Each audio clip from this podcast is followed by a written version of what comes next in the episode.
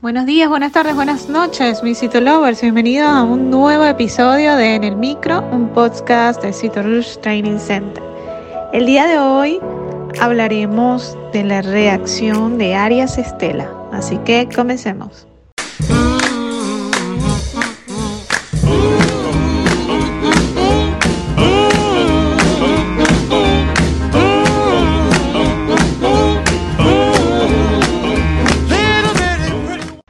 Antes que todo, quiero invitarlos al training de citología ginecológica que damos a través de nuestra plataforma e-learning, así que pueden ya formalizar su inscripción. Hablemos un poco entonces de la reacción Arias Estela. Es un fenómeno no tumoral debido a los niveles hormonales del embarazo, que pueden ocasionar en el epitelio glandular del endocervix cambios semejantes a los descritos en el endometrio.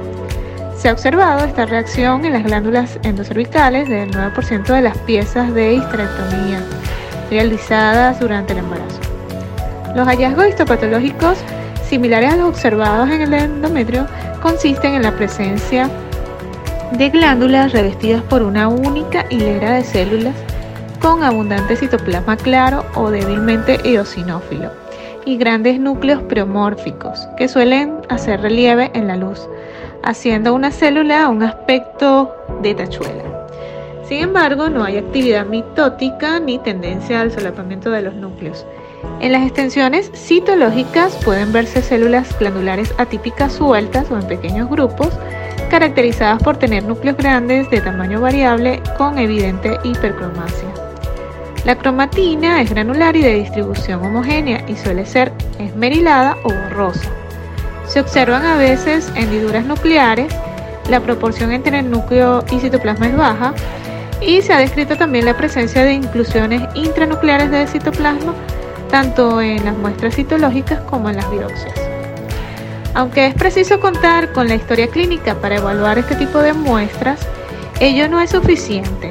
Se ha descrito, por ejemplo, que se puede observar reacción de Arias Estela en una fecha tan temprana como el día 22 del ciclo, momento en que es muy poco probable que la paciente sea consciente de estar embarazada. Por tanto, es necesario tener en mente esta posibilidad, además de poseer los datos clínicos pertinentes para evitar errores diagnósticos.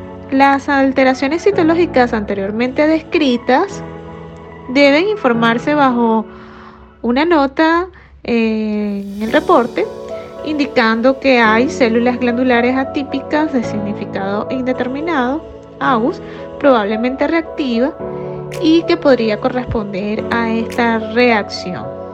Asimismo, mencionar que estas alteraciones podrían estar relacionadas con el embarazo. Si les gusta en el micro, la mejor manera de apoyarnos es que compartas este podcast con tus amigos. Todos los episodios están disponibles en Spotify, iTunes y Google Podcasts.